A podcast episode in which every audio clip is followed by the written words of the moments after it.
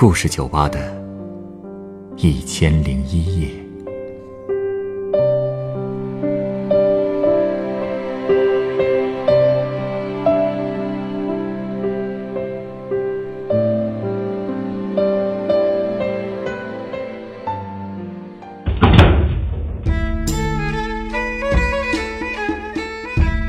欢迎光临故事酒吧。通常来到酒吧的客人，很多都是希望能够通过酒精让自己获得安慰。而今天来到酒吧的客人，也有一种另类的自我安慰的方式。那又是什么方法呢？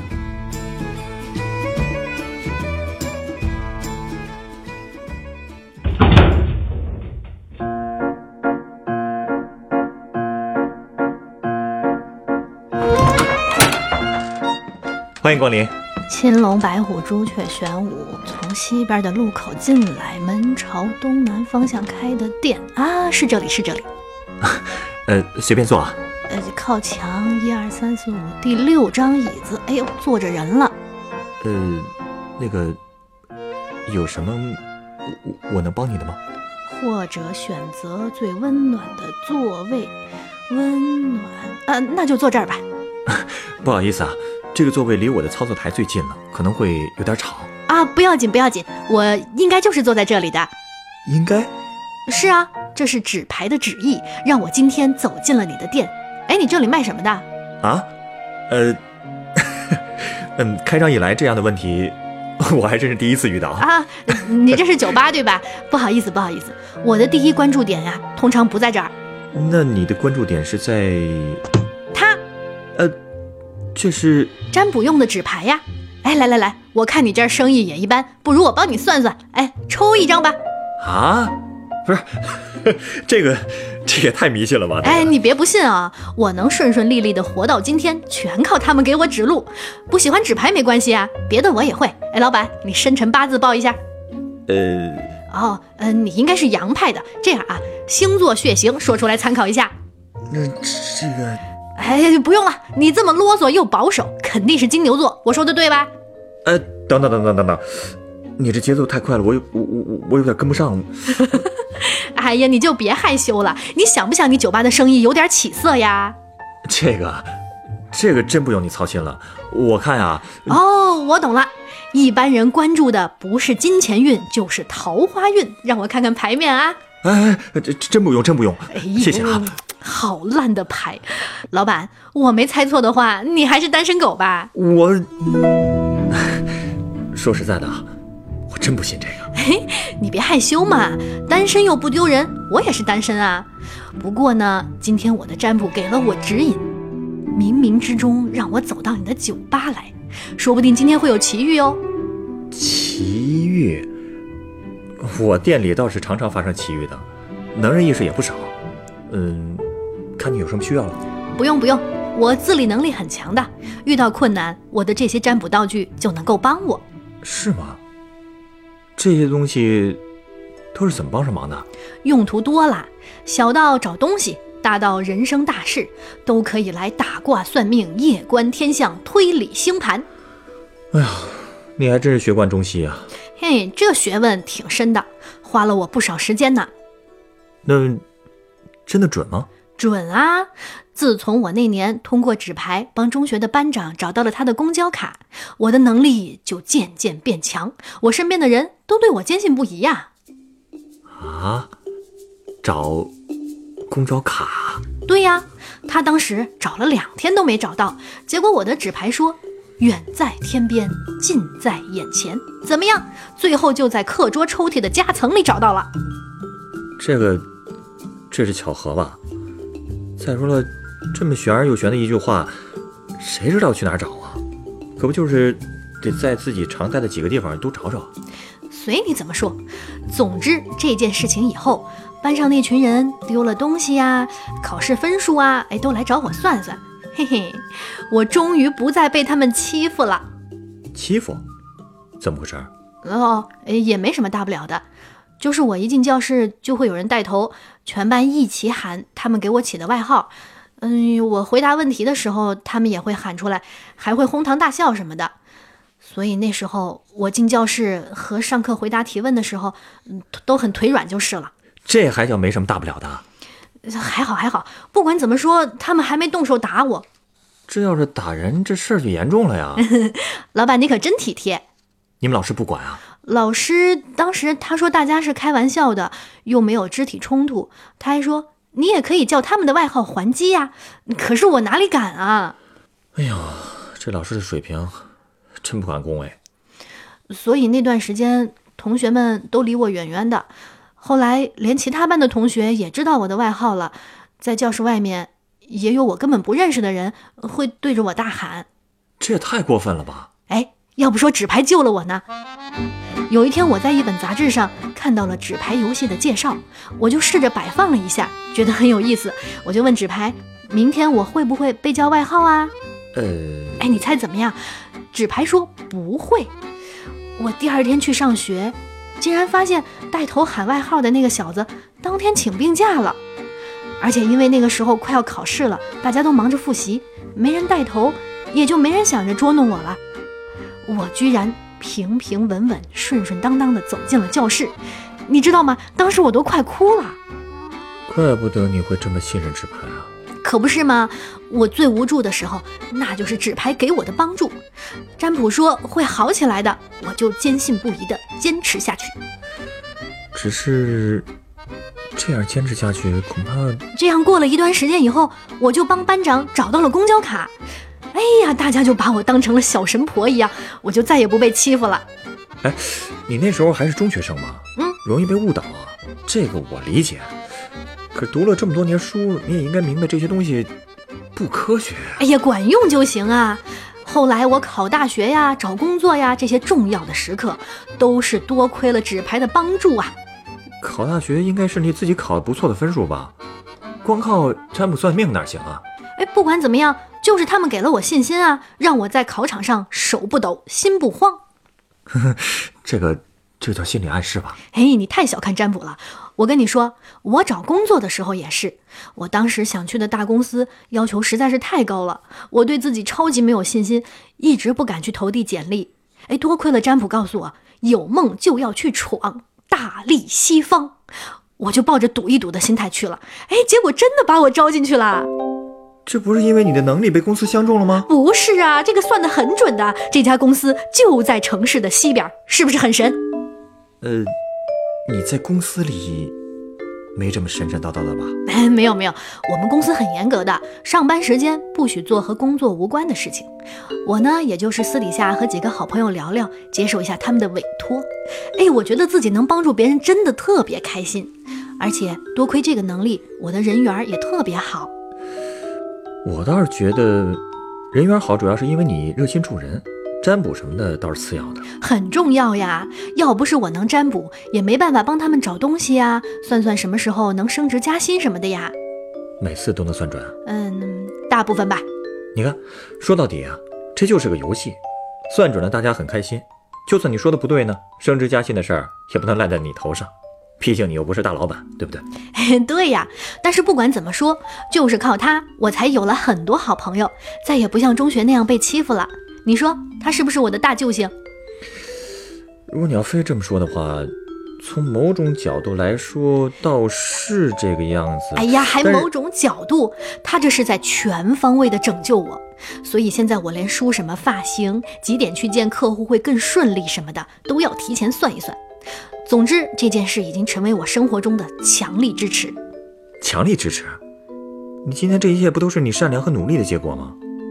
哎，我说啊，你这个迷信的习惯啊，能不能改改啊？哎，你别不服呀！我靠这个纸牌找到了男朋友呢。哎，这感情这事可是一辈子的事儿，你可不能乱来啊！哎，不是不是，你想到哪儿去了？不是在大街上瞎找的，是我以前就认识的人。哦，之前就是朋友，那友情发展出爱情很正常啊，这和占卜有什么关系啊？哎，也不算是朋友吧。我和他认识是在我男神的婚礼上。哎呀，当时我是又心碎又替男神高兴，所以我在饭桌上呢就又哭又笑。坐在旁边的那个人呢就一直安慰我，递给我纸巾，给我倒水。后来我们就开始交往了。哎呀，你来了以后说了这么半天，就这件事儿，我总算没有听到纸牌的事儿。哎呀，我说漏了。之前我去参加婚礼的时候，纸牌就告诉我，上天给你关上了门。就就一定会再给你开一扇窗。这话是纸牌说的？嗯，嗯就这意思嘛，你领会精神。好了，然后呢？你们现在幸福的生活在一起了？别告诉我这也是纸牌的直言。嗯，其实我们俩度过了一段很快乐的时光，还见了彼此的家长，双方家长也都很喜欢对方。哎，我跟你说啊，这些细节，我的占卜能力功不可没呀。又来了，比如说，今天约会要去哪里可以增进感情啊？见对方父母应该穿什么颜色的衣服啊？哎，对了，还有还有，包括几月几日几点去都要算，要算个良辰吉日来办大事嘛，对不对？哎，不是，这种事情挑一个天气好的周末不就行了吗？而且我觉得长辈会喜欢你，跟你穿什么颜色衣服没什么关系啊，还是看人品、看性格什么的吧。哎，不管怎么说，对方的爸爸妈妈真的特别喜欢我，对我可亲切了，看得出来他们很高兴。那就好。而且你猜怎么着？我妈可能是高兴的昏了头了，她居然去街上找了一家电脑算命，说通过科学的方式计算出来，我和这位男士是很匹配的。哎呦，真是有其女必有其母啊！哎，不是不是，这个电脑的路子跟我还真是不太一样，它匹配的是什么学历呀、身高啊、家庭平均文化程度什么的。总之，我们俩都非常符合幸福婚姻的要求。虽然吧，这些参考条件是有些道理，但是两个人能不能在一起，不能完全靠这个呀。对吧？聊了这么久，你终于上道了。我就说我妈那个是野路子，我这个才正统。哎，你别笑嘛，老板。我就是没想到啊，连这方面也会同行相亲啊。怎么样，动心了吗？哎，我来给你算算吧。呃，不用不用不用，我还是想继续听你的故事。哎，怎么样？既然各种算命都说你们匹配，嗨，我也被你带偏了。呃既然两家父母都同意了，你们准备什么时候？哦，你又算出哪天是良辰吉日了？哎，我是开始算了，也列举出来好几个备选的日期，但是怎么了？当时发生了一件事，发生什么了？我就是发现我和他商量结婚日期、买房子、装修这些事儿的时候，他越来越不开心了，而且他连上班都会和同事闹矛盾，下班见我的时候一直在抱怨生活、抱怨工作、抱怨这座城市。到底出什么事儿了？我那个时候也以为他这是所谓的婚前恐惧症，据说是很多人都会有的现代都市病嘛。我就一直在劝他，本来我也想通过纸牌来算一算，怎么才能让他好起来。呃可是情绪这种东西，纸牌真是帮不上忙了。我就说嘛，这个你当娱乐还行，真想解决问题，哪能靠他呀？唉，那后来你们两个后来他情绪时好时坏，但我们结婚的事还是在一步步的慢慢安排。直到有一天，我们正在新房子里准备拆瓷砖，他的手机响了，是他的初恋女友。啊，这个姑娘在电话里告诉他，自己会来这边出差，希望能够见面叙叙旧。这个你同意了？其实一开始我倒觉得没什么，这个女孩我也认识，大家算是一个朋友圈子里的，他们的事儿也是老黄历了，大家都说开了，现在还能做朋友，呃他们之间呢好像一直也挺坦荡的。可是，当我看到男朋友接电话时脸上的表情，我突然觉得事情好像没那么简单。怎么了呢？他的笑容特别温暖，就像春风拂面一样。我从来没有看到过他这种表情，而且他当时根本不知道自己露出了这样的表情。你的意思是？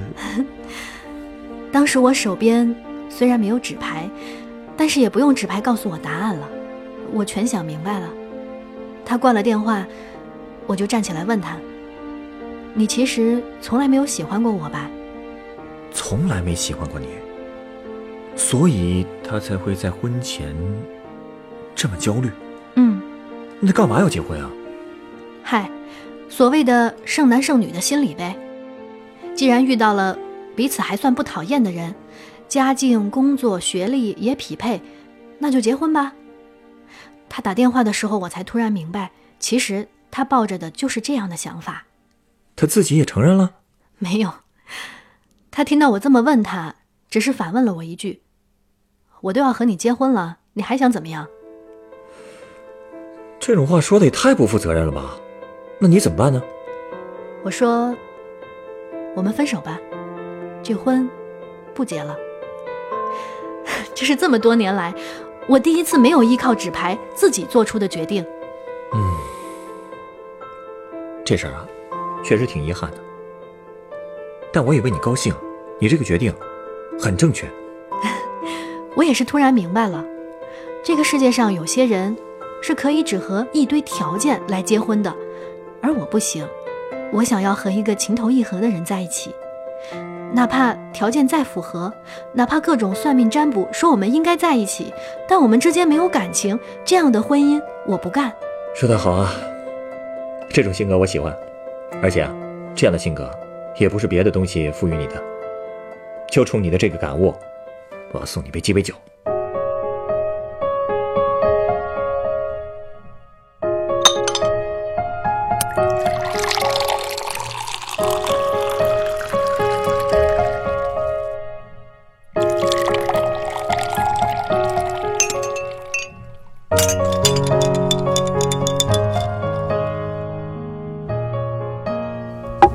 喏，这是你的鸡尾酒，它是由白朗姆酒、白干桂酒和柠檬汁调成的，名字叫做水晶球。水晶球，怪不得是白色半透明的酒啊！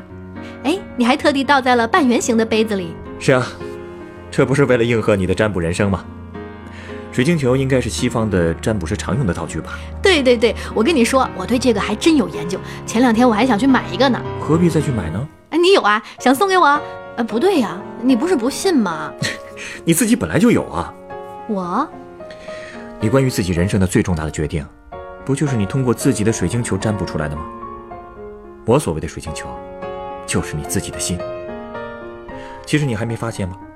你使用的所有的占卜术，其实都是依据你内心的水晶球的反射而体现的结果。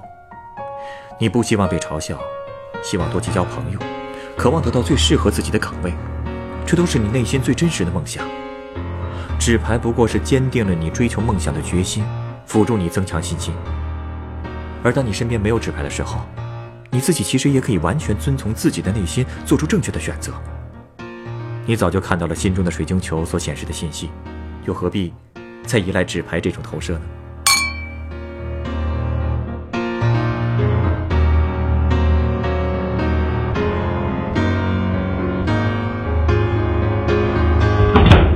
本故事原作张璐，改编制作陈寒，演播张璐、陈光，录音董珂。下一个夜晚，欢迎继续来到故事酒吧，倾听人生故事。收听最新节目，请关注北京故事广播，工作日每晚九点播出的《故事酒吧的一千零一夜》。请问啊，你知道故事酒吧在哪儿吗？耳熟啊，好像在那边，故事大道九百五十四号。谢谢。故事酒吧，找到了。请问，嗯，这间酒吧什么时候开门？里面是不是有一个喜欢听人讲故事的调酒师？对对对，只要跟他讲一个真实的故事，他还免费送鸡尾酒呢。开门时间应该是晚上九点。一杯酒换你心中的歌。请问，欢迎光临故事酒吧。二零一八年周一至周五晚九点，北京故事广播，FM 九十五点四。让我们一起度过故事酒吧的一千零一夜。